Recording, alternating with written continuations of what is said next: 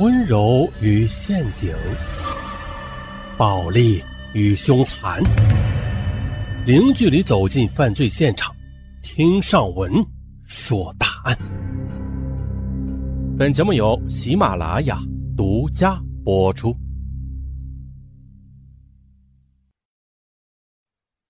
张寿同本有一个幸福的家庭，却因为投资失败啊，欠下了五十万元的高利贷。就在一筹莫展之际，初中女同学秦胜雪愿用自己的信用卡套现五十万替他还债，甚至戏称若还不起钱，那就离婚娶我。没想到一语成谶，秦胜雪因为这一仗义举动而离婚。同样的，还不起钱的张寿同也只好忍痛跪求妻子离婚，最终娶了秦胜雪。可谁也不曾想到啊，以情抵债的婚姻却酿到了一桩血案。二零一四年春节，外边天寒地冻的，可对于三十八岁的张寿同来说，再冷的天也莫过于自己内心的绝望。张寿同是安徽合肥人，在当地经营着两家皮具商店。妻子李娟全职在家，儿子张扬十岁，就读于当地的贵族小学。张寿同一家住着高档的小区，出入有车代步，在别人的眼中啊，可谓是生活安逸幸福。可谁也不知道啊，张寿同为了这个面子，早已是撑得鼻青脸肿了。二零一三年，随着网络营销对传统行业的冲击，张寿同的两家店面逐渐的从盈利转为亏损。但是他却以为只要熬过寒冬，这一切都会好起来的，所以他不惜瞒着妻子四处借钱来维持日常生意和家庭开销。可是亏损那是越来越大，他填进去的钱呢也是越来越多，最后啊实在是坚持不下去了。当他把两处店铺转让之后，这才发现自己竟然欠下了财务公司五十万元的债务。当时张寿同他本想着卖车卖房来还债。可是想到家里的妻儿啊，不行啊，他不能让他们没有遮风挡雨的地方啊。如果把车卖了，大家都知道他做生意亏了，以后想东山再起，那就更加是难上加难了。嗯，不行。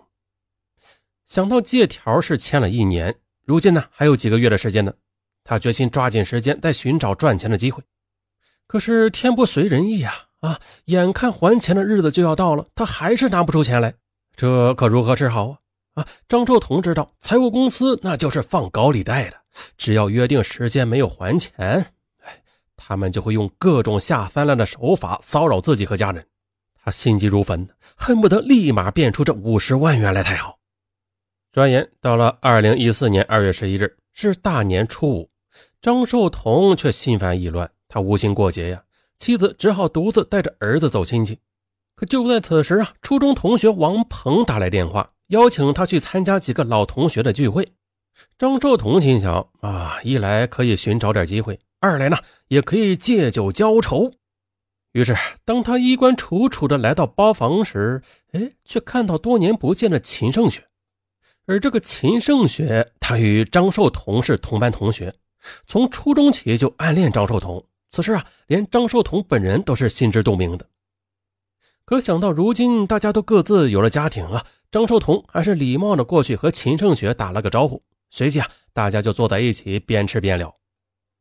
可是聊着聊着，喝着喝着啊，秦胜雪已悄然的挪到了张寿同的身边。秦胜雪告诉张寿同，自己现在在银行工作，又听说张寿同在做生意啊，便对他说，有需要帮忙的话，可以随时找他。张寿同一听这话，心里立刻燃起了希望，于是把自己欠五十万元债的事儿啊，一股脑的全说了出来，甚至表示啊，只要能解燃眉之急，一定当涌泉相报。而秦胜雪见自己昔日暗恋的男人如此情真意切的渴求帮助啊，一时百感交集，啊，一种别样的情感也涌上了心头，于是他毫不犹豫的掏出了自己的信用卡，对张寿同说。那给你，我这张卡里有五十万元的信用额度呢，你赶快拿去套现还高利贷吧。秦胜雪的仗义之举一下子让在场的同学都停止了交谈，大家都盯着他俩。张寿同更是受宠若惊的问道：“呃，不是，你你你真的愿意帮我？借卡让我套现。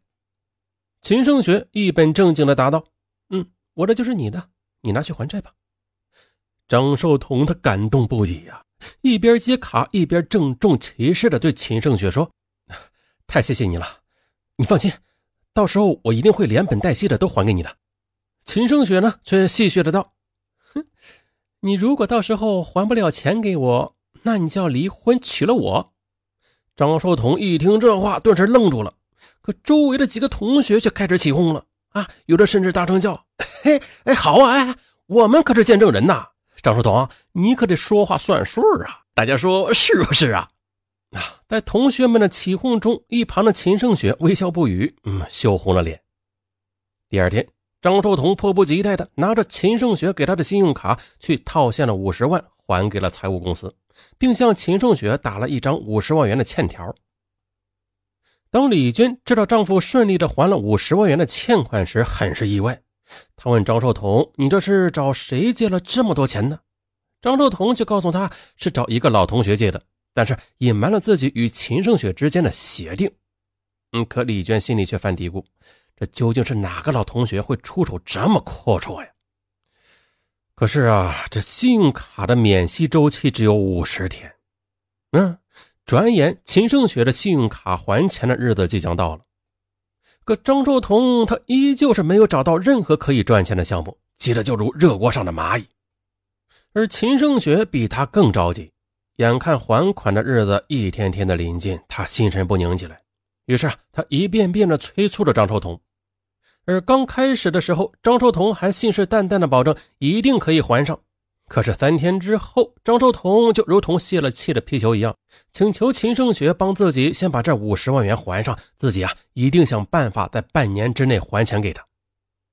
秦胜雪看着面前可怜兮兮的张寿同，万分不忍。他想到啊，自己自找了个这么烫手的事儿，也是有苦说不出。但是啊，为了不让自己在银行留下不良的信用记录，他只好偷偷的将家里的存款全部取出来，然后又找亲戚朋友借了几笔钱，之后这才把这笔透支的五十万元给还了上去。此时的秦胜雪，她只希望老公郑海不要发现家里的存款不翼而飞啊，并祈祷半年之后张寿同能够顺利的还上这笔钱。可是的，秦胜雪常常的莫名其妙的心神不宁，还是引起了郑海的怀疑。特别是他从亲戚那里得知秦胜雪在外借钱之后，那是更加引起了郑海的猜测。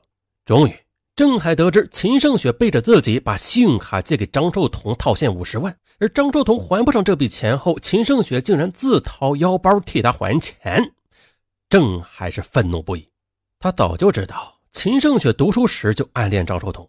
如今呢，看到妻子这样不顾一切的帮他，于是认定秦胜雪和张寿同之间必然有着不可告人的暧昧。